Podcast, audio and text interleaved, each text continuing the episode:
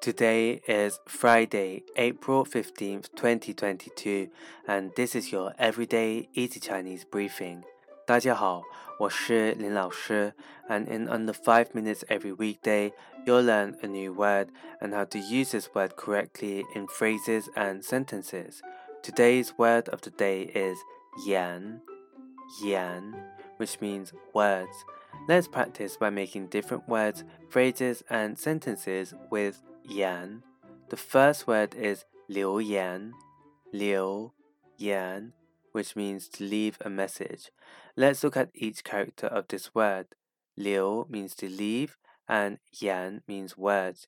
You may see on many websites a form with the title 给我们留言,给我们留言, leave us a message. Another word we can create with yan is 语言 yu, yan. This means language.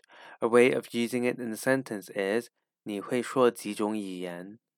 你会说几种语言？How many languages do you speak?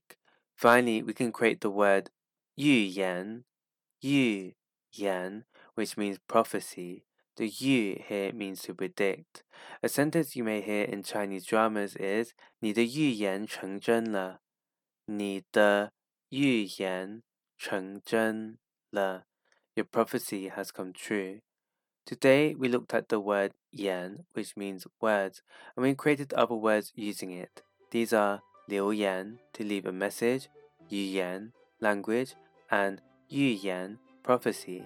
To see this podcast transcript, please head over to the forum section of our website www.everydayeasychinese.com where you can find even more free Chinese language resources.